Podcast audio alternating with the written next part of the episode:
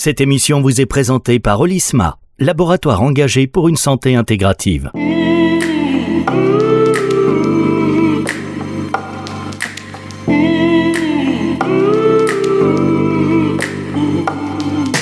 La santé, c'est tout. Florian Petitjean sur Nutri Radio. Bonjour à toutes et à tous et bonjour Florian et enchanté puisque c'est la première fois que nous nous échangeons aujourd'hui. Bonjour Virginie, eh bien, écoutez, enchanté, on a eu l'occasion de se parler juste quelques minutes euh, et vous prenez le, relais de Fabrice, alors si oui, je comprends absolument, en tout cas pour l'instant, et puis bon, ne soyez pas fâchés chers auditeurs et chères auditrices, nous restons de toute façon, quoi qu'il arrive, avec vous Florian, donc je ne fais que passer les plats suivants. Est-ce que vous êtes en forme Florian? Écoutez, je vais plutôt bien, euh, il fait encore un peu froid, mais tout va bien. Bon, super. De toute façon, c'est grâce à des personnes comme vous qu'on va pouvoir se sentir évidemment de mieux en mieux, puisqu'on va pouvoir appliquer des choses naturelles, préventives, etc. Donc, on aura l'occasion de découvrir tout cela au fur et à mesure des émissions de cette saison. Alors, je suis d'ailleurs très contente parce que on va voir avec vous ce qu'on appelle la santé intégrative. Alors, une démarche qui prend en compte l'individu dans sa globalité. L'idée, c'est donc d'associer une médecine traditionnelle avec une médecine complémentaire, souvent basée donc sur des pratiques euh, en pleine conscience, hein, l'acupuncture, l'ostéopathie, les choses comme ça. Et aujourd'hui, donc on va se consacrer l'émission à la, la naturopathie. Est-ce que j'ai bien défini la santé intégrative ou est-ce qu'on rajoute des petites oui, choses euh, oui, vous l'avez bien défini. juste une petite, euh, une petite remarque toutefois, quand on parle de médecine traditionnelle, on parle plutôt de médecine chinoise, de médecine ayurvédique, et quand on parle de, de la médecine d'aujourd'hui, qu'on certains, comme vous venez de le faire, euh, appellent médecine traditionnelle. En fait, on parle plutôt de médecine conventionnelle euh, ou de biomédecine. Mais la médecine traditionnelle, ça fait vraiment référence à toutes ces traditions médicales qu'on va retrouver, donc comme je l'ai dit, euh, avec l'Ayurveda par exemple, et aussi par exemple avec la naturopathie. Oui, tout à fait. Alors c'est vrai qu'on dit beaucoup de choses à son sujet. On en a dit, on en dit encore. Enfin, c'est un peu, euh, c'est des, sujets qui sont des fois à controverse aussi. Alors notamment sur des certaines prises de position, sur le fait que ce serait peut-être une médecine alternative ou bien euh, c'est peut-être un peu un peu vieillot. Enfin, euh, qu'est-ce qu'on peut en dire aujourd'hui finalement? Ah, c'est vrai qu'on dit beaucoup euh, de choses sur la naturopathie, du, bon euh, comme du moins bon. Et s'il y a bien effectivement une pratique qui ne laisse pas indifférent, c'est la naturopathie. C'est pour ça qu'il m'a semblé euh, utile de, faire un point sur, sur ce qu'est la naturopathie, mais pour bien la comprendre, j'ai souhaité parler de ses origines, en fait, de son histoire, de ses filiations, comment elle est née, parce qu'on a souvent tendance à, avoir des idées reçues sur euh, une pratique.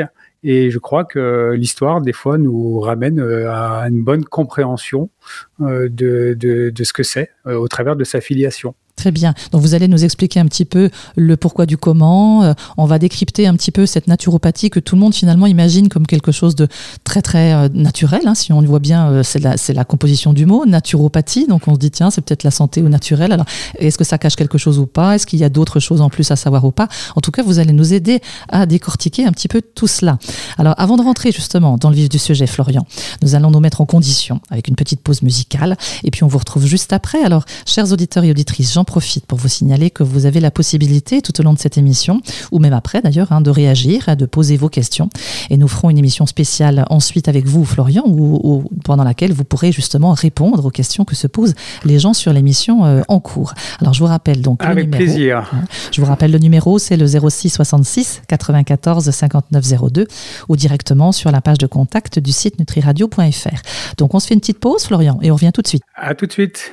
Découvrez Olisma, engagé pour une santé intégrative. Mariant phytoaromathérapie et cosmétique thermale, nous réconcilions corps et esprit. Nos produits, élaborés par des experts passionnés, allient la puissance de la nature à la science pour une approche holistique de la santé. Respectueux de l'environnement, nos ingrédients naturels redéfinissent le bien-être. Olisma, là où la santé rencontre l'harmonie. Soyez acteur de votre santé. Pour votre santé, bougez plus.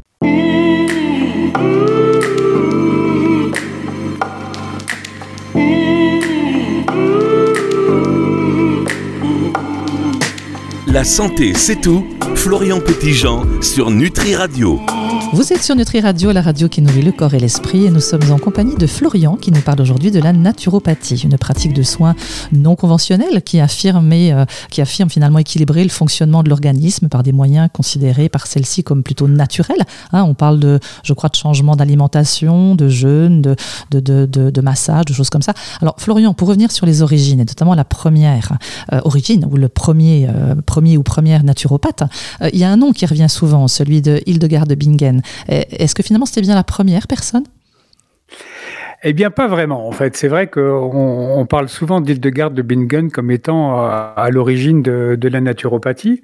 C'est pas tout à fait le cas euh, en termes historiques, même si effectivement Hildegard de Bingen euh, incarne la naturopathie au travers de, de, sa pratique et de ses écrits. Alors, pour bien comprendre qui elle était, c'était au départ déjà une religieuse euh, au XIe siècle. Alors là, ça nous plonge vraiment en, plein Moyen Âge, euh, avec une médecine qui est un peu perdue euh, parce qu'elle a été un peu détruite finalement par la, toutes les invasions qui ont succédé à, la chute de Rome, et la médecine a été reprise finalement par les religieux, beaucoup, et on, a perdu une grande partie en fait de l'héritage d'Hippocrate. Alors Hildegard de Bingen est, est née dans, dans, une famille noble en Allemagne, dont elle a été la dixième fille. Alors comme ça se faisait à l'époque, euh, eh bien, elle a été, elle a été confiée à, une communauté féminine dans un monastère euh, bénédictin en Allemagne, près de Mayence, où elle va étudier, parce qu'elle est au bon endroit pour ça, euh, la botanique, la pharmacie, mais aussi la musique, le chant. dès 15 ans, elle, prononce ses vœux perpétuels et elle va finir par devenir la mère supérieure de ce couvent, de ce monastère, euh, avant de créer son propre monastère près de Bingen, justement, une, ville euh, en Allemagne, euh, d'où son nom, Hildegarde de Bingen. ce, qui, ce qui va marquer son parcours très atypique, en fait, pour une religieuse de l'époque, c'est son esprit de liberté, qui va faire d'elle une femme très respectée, aussi bien par la noblesse que par le clergé jusqu'au pape lui-même, en ah l'occurrence avec lequel elle aura une correspondance. Mhm. Euh, oui, oui, très clairement. Alors c'est vrai que en, son temps, euh, à cette époque, au XIe siècle, hein, la, médecine monastique avait vraiment pris le relais. Euh, elle était florissante et les bénédictins, on, les connaît bien pour leur connaissance dans les plantes médicinales. Tout à fait. Jusqu'à même des alcools, hein, la mhm. chartreuse. Euh, le chocolat même, hein, le boisson à base de plantes. Outre-Atlantique. Bien, bien, des choses, exactement. Alors du coup, il n'y a, a, rien d'étonnant à, à l'avoir si intéressé, mais ce qui surprend toutefois chez cette religieuse, qui est aussi une savante, c'est l'intérêt qu'elle porte plus globalement à la nature. Et euh, elle va bien sûr, donc comme je le disais, être initiée à la médecine, aux vertus des plantes médicinales, euh, grâce aux moines. Mais elle va innover dans la compréhension des pathologies, du, lien avec les rythmes de la nature, mais aussi dans la sexualité, ce qui est quand même pas tout à fait anodin pour une religieuse de, de, son époque. Oui, elle va être prolifique. Hein, pour l'époque surtout, ah c'est vrai. Vous hein. imaginez ça. non seulement une femme, ça, au siècle. Euh, voilà, une moniale en plus, euh, non, pas évident. Tout à fait. Elle revendiquait effectivement l'importance aussi de la sexualité chez les femmes, alors qu'elle-même, elle avait fait vœu de chasteté. Mhm. Euh, on lui attribue principalement deux livres. En fait, elle aura beaucoup écrit. Elle aura été très présente en son temps. le premier, qui s'appelle le livre des subtilités des créatures divines, ça en dit long aussi sur le caractère un peu ésotérique finalement, mais encore mhm. une fois, on, est en plein Moyen Âge. Euh, et ce livre, il est consacré à, la nature. Et elle va y répertorier des plantes, des pierres, des métaux, des animaux, à chaque fois en indiquant leurs propriétés thérapeutiques. Alors, elle attribue également aux, pierres, et on le voit d'ailleurs aujourd'hui aussi fleurir dans des magasins. Euh, oui, la luminothérapie aussi, euh, tout ça. Oui, Toutes ces choses-là, mhm. effectivement, avec à, chaque en fait objet de la nature, on y attribue euh, potentiellement une vertu thérapeutique. Donc, euh, en ça, elle est vraiment pionnière à l'époque et, c'est venu là pour le coup jusqu'à nous. Elle écrit un second livre qui s'appelle Les causes et les remèdes qui elle est, plutôt une synthèse en fait des remèdes populaires parce que là à l'époque effectivement la médecine étant plutôt balbutiante euh, ou en tout cas en mauvais état quand je parle de médecine c'est vraiment la médecine des médecins. Mhm. euh, et là elle va reprendre en fait aussi tout ce qui se faisait à l'époque en contre en contre-pied finalement d'une médecine euh, qui est pas très présente dans les campagnes. Elle est évidemment présente dans la ville mais peu dans les campagnes. Donc ce sont les guérisseurs qui sont qui font les qui sont légions et du coup elle va les réintégrer et apporter aussi des théories savantes qui vont, qui sont héritées en fait de la Grèce antique, dont à l'époque on a un peu perdu les, les, traces comme, comme je l'évoquais au, tout début. Et là, on va y retrouver des notions qui viennent d'Hippocrate, mais également de Galien, qui sont les deux pères fondateurs de la médecine et de la pharmacie. D'ailleurs, Hippocrate, c'est donc en, lui, en, son nom que les médecins prêtent serment, mhm. et, et Galien, c'est les pharmaciens qui prêtent serment en son nom. Donc vraiment deux, euh, de fortes personnalités, de grands savants euh, de, de, de, de l'Antiquité grecque et romaine pour, euh, pour Galien. Donc elle, y parle également de tempérament, d'humeur.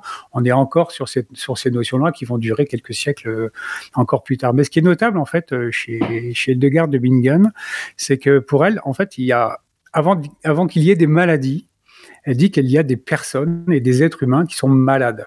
Et c'est dans ces, vraiment dans cet aspect, en fait, qu'on pourrait penser qu'elle est à l'origine de la naturopathie, dans le sens où elle a d'emblée, en fait, une vision très globale de l'accompagnement d'une personne malade, en l'occurrence, parce qu'elle va prendre toutes ces dimensions en compte. Mhm, c'est très très précurseur, c'est vrai. Hein, elle est vraiment l'image d'un druide quelque part, et c'est vrai que c'est ça. On, prend toute la notion dans ce que vous dites euh, dans la présentation de Hildegard de Bingen. C'est vrai qu'on se rend compte qu'il y a quand même des très très bonnes bases. Alors justement, quelles sont ses origines alors sur de la naturopathie alors, on, attribue plutôt ses origines euh, donc de la naturopathie à, un autre religieux. Alors, c'est le hasard qui a fait les choses, mais c'est ah, pas tout à fait le fait du hasard. un homme, pour le coup, un abbé, euh, qui lui aussi d'ailleurs était d'origine allemande, et ça explique d'ailleurs aussi pourquoi en Allemagne ils sont beaucoup plus euh, euh, câblé, je dirais, sur euh, les approches naturelles de, la santé, parce que c'est un fait encore aujourd'hui, mais il y a aussi des, de l'histoire derrière qui explique tout ça. Et c'est pour ça que revenir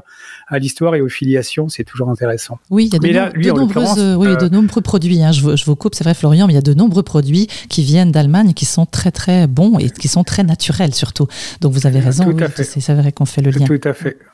Alors, le, ce religieux, il s'appelle Sébastien euh, Kneip.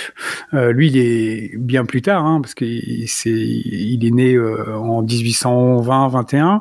Euh, il est donc à l'origine, enfin, il est issu du 19e siècle, hein, et donc il était bien sûr prêtre, comme je viens de le dire, mais également guérisseur, donc dans l'Église catholique d'Allemagne. Alors lui aussi, il apprend la médecine par les plantes, en plus du latin, de la théologie pendant son pendant sa formation. Et comme beaucoup de personnes à l'époque, euh, ben, il est frappé euh, par la tuberculose, en 1846 pour être précis. Et là, du coup, il, voit bien les limites aussi euh, ben, de la médecine de son temps, même dans ce cas cadre-là des, plantes médicinales qu'il a largement euh, apprises. Et donc, comme il a accès au savoir euh, par les, la bibliothèque, en fait, euh, notamment de son monastère, mais également de toute l'Église, il, découvre en fait des travaux d'un de ses compatriotes qui était médecin avant lui au XVIIIe siècle, qui s'appelle Johann Sigmund Hahn, Hahn H-A-H-N, qui avant lui, pour le coup, parce qu'on va y venir, et c'est vraiment la base même de la naturopathie, s'était intéressé aux vertus de l'eau froide sur le corps humain, et en particulier pour les malades, en utilisation aussi bien interne qu'externe. Alors, si euh, on veut bien comprendre la naturopathie, c'est déjà un, point d'ancrage très fort. Euh, c'est cette notion de rapport à l'eau et cette notion d'hydrothérapie, donc l'utilisation de l'eau froide, qu'on a déjà connue euh, au moment de pendant l'Antiquité. Hippocrate lui-même en, vantait déjà les bienfaits. Et juste en aparté, on, on parle aujourd'hui aussi des vertus de l'eau froide dans certaines techniques je pense à la technique Wim Hof, notamment, vous savez, ce, cet Allemand, encore une fois, qui, mhm. qui, fait de la méditation et qui se plonge dans des bains d'eau très froide euh, et qui, euh, et qui est très intéressant. Enfin, il y a plein de vidéos sur lui, mais bon, c'est un peu hors sujet. Mais en tout cas, cette hydrothérapie, cette utilisation de l'eau à des fins thérapeutiques, euh, a, donc des racines allemandes, pardon, et grecques, d'Hippocrate, et il découvre, donc Kneip découvre ça. Alors, il passe très vite à la pratique, et comme il habite pas très loin du Danube, Danube, eh bien, il plonge une première fois dans les eaux glacées euh, de, cette grande rivière. Et très vite, en fait, il ressent du repos dans son corps. C'est, ça lui fait un, ça lui fait un, sentiment en fait de, bien-être euh, après en être sorti. Alors c'est vrai que c'est difficile d'y rentrer dans l'eau froide, mais quand on sort, effectivement, on se sent très apaisé. Moi, pour l'avoir fait quelques fois, c'est vrai que c'est assez, euh, c'est assez étonnant de rentrer dans une eau à, 10 ou 15 degrés. Mais même, hein, quand on se douche, hein, même quand on se douche et qu'on utilise de l'eau ah plus fraîche, après quand on se rhabille, il y a un sentiment de bien-être. Hein. mais c'est vrai, sans aller jusqu'à moins 12. On dit, tout à fait, on dit souvent d'ailleurs que c'est bien de finir une douche par une eau bien froide pour avoir la forme derrière. et ça active ce qu'on appelle d'ailleurs le principe d'Hormèse, euh, de stimulation aussi des, défenses naturelles. On, met un peu le corps en, situation d'autodéfense et du coup, et ça stimule les défenses immunitaires. Et ben c'est peut-être ça, euh, du coup, euh, qui, va le soigner parce qu'en l'occurrence, il va alterner ses plongées aussi bien avec des bains complets, des bains partiels, des exercices physiques, jusqu'à ce que son état de santé s'améliore et au point de guérir de la tuberculose quand même.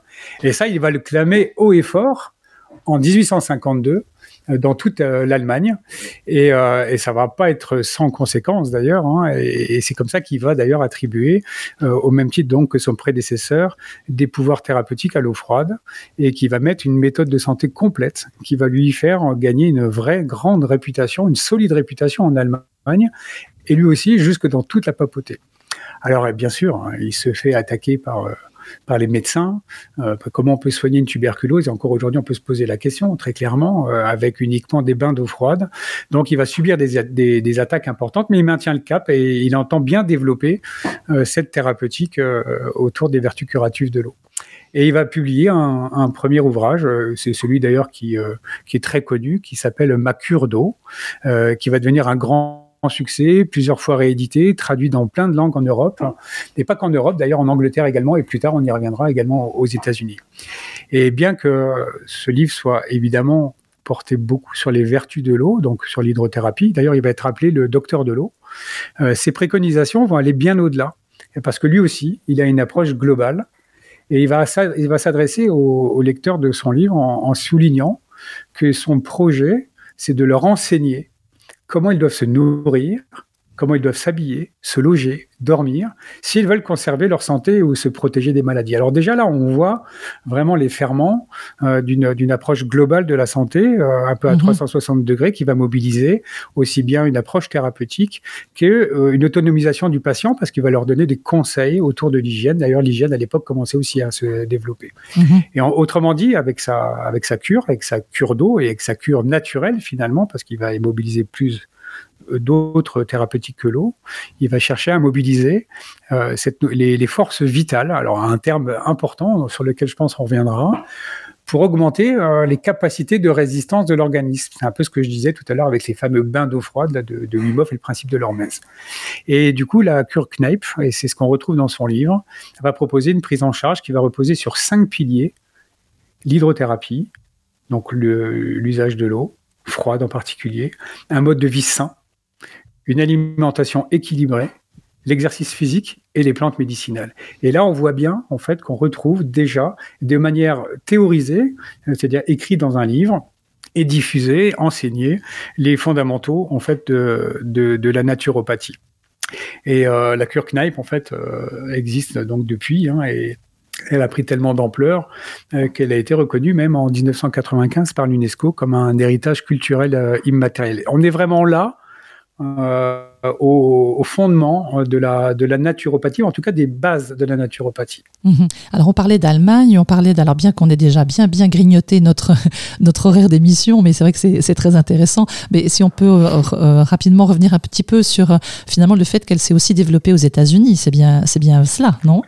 Bah, en fait, elle, est vraiment née aux États-Unis en l'occurrence parce que euh, si on pense aux États-Unis euh, et, qu'on pense médecine naturelle entre guillemets aux États-Unis, on va bien sûr penser aux Amérindiens et aux médecines mènes, euh, qui étaient déjà bien en place euh, avant même euh, que la médecine officielle ou conventionnelle arrive aux États-Unis, avant même que la naturopathie finalement arrive. On parlait d'herbalistes à l'époque, d'ailleurs, tous ces praticiens qui utilisaient les herbes médicinales. Oui, je parlais des druides tout à l'heure, mais c'est vrai que finalement, de, part et d'autre, hein, partout dans le monde, chacun a, réveillé et a travaillé dans son petit coin déjà des choses comme ça par rapport aux plantes. Hein. C'est vrai que les Amérindiens, tout, tout, le monde, enfin, en Amazonie, notamment, euh, déjà, c'est des populations qui utilisent aussi, qui utilisaient déjà bien avant. Hein, donc, euh, qui a fait en premier Et bon, c'est pas évident. Tout à fait. Ça a été repris d'ailleurs par un, médecin à l'époque, mais on va pas rentrer dans le sujet, sinon on pourrait faire très très long, mais qui s'appelle Worcester Beach et qui effectivement écrit aussi beaucoup de livres aux États-Unis sur l'usage des plantes médicinales. Mais ce qui a été marquant en fait euh, aux États-Unis pendant cette période, alors là on se situe toujours au 19e siècle et plus précisément un petit peu en amont finalement de de, la de, comment dire de l'apport de, de Kneipp sur la naturopathie en 1847 et c'est vraiment important de, comprendre ce qui s'est passé à l'époque. Euh, en 1847, aux États-Unis, il a été créé euh, ce qu'on appelle et qui existe encore aujourd'hui l'American Medical Association, donc la MA, euh, qui en fait euh, avait pour vocation, dès ses, origines, à, distribuer de manière officielle, les licences médicales, c'est-à-dire de donner l'autorisation à tel ou tel médecin ou praticien de revendiquer euh, l'usage de la médecine. Et sans cette licence, on pouvait plus revendiquer en fait d'être un soignant quelque part. Et, euh, et cette AMA, en fait, qui distribuait les licences, a vraiment cherché à s'imposer euh, en revendiquant la suprématie de la médecine scientifique qui était en pleine explosion à l'époque. Hein. Les premiers médicaments, c'est le, c'est cette époque-là, 19e siècle. La médecine scientifique arrive, on commence à comprendre la circulation du sang, on commence à faire de la chimie, etc. Et du coup, cette suprématie, elle est revendiquée par l'American Medical Association sur, enfin, elle, elle, veut s'imposer sur euh, la médecine naturelle et même l'homéopathie qui est, est, arrivée récemment en Europe au 19e siècle également. Et du coup, c'est dans ce contexte, en fait, qu'un certain Benedict Lust arrive en Amérique et euh, alors, c'était une terre d'immigration importante hein, en Amérique euh, à cette époque, euh, au 19e siècle, et un petit peu avant, mais beaucoup au 19e siècle, les Anglais, les, Irlandais, les Français et beaucoup d'Allemands arrivent en Amérique. C'est un peu le, nouveau monde, le monde des opportunités. On est dans le début aussi d'industrialisation. C'est vraiment une terre d'immigration importante. Et, ce personnage, Benedict Lust, qui est en fait euh, allemand euh, également. Euh, il est de Baden. Il arrive à New York et je vous, le, je vous le paye en mille, il attrape lui aussi la tuberculose. et il a entendu parler de Kneipp, mmh. et du coup, il repart en Europe et il va se faire soigner par Kneipp lui-même et qui le guérit.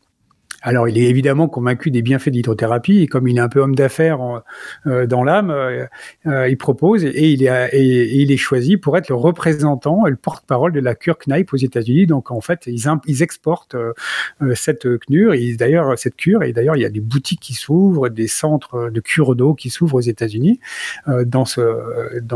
par son intermédiaire.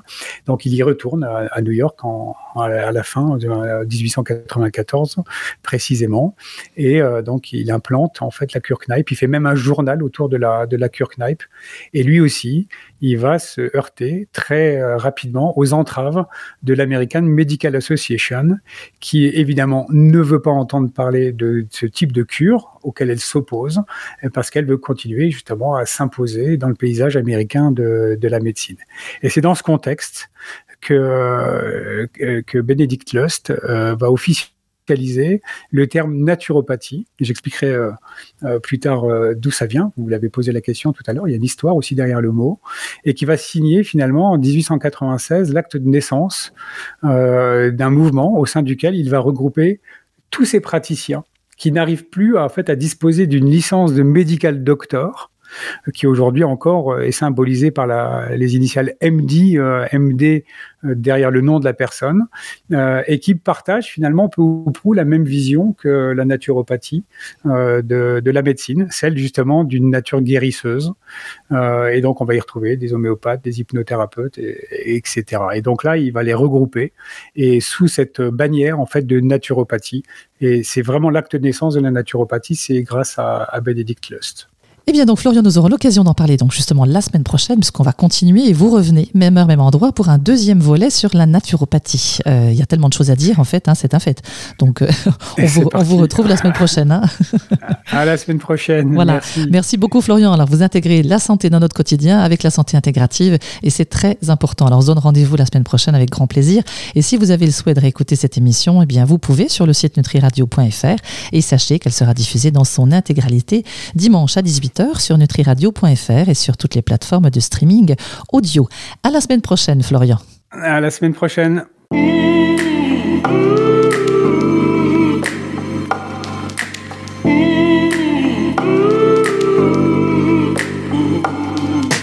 La santé, c'est tout. Florian Petitjean sur Nutri Radio.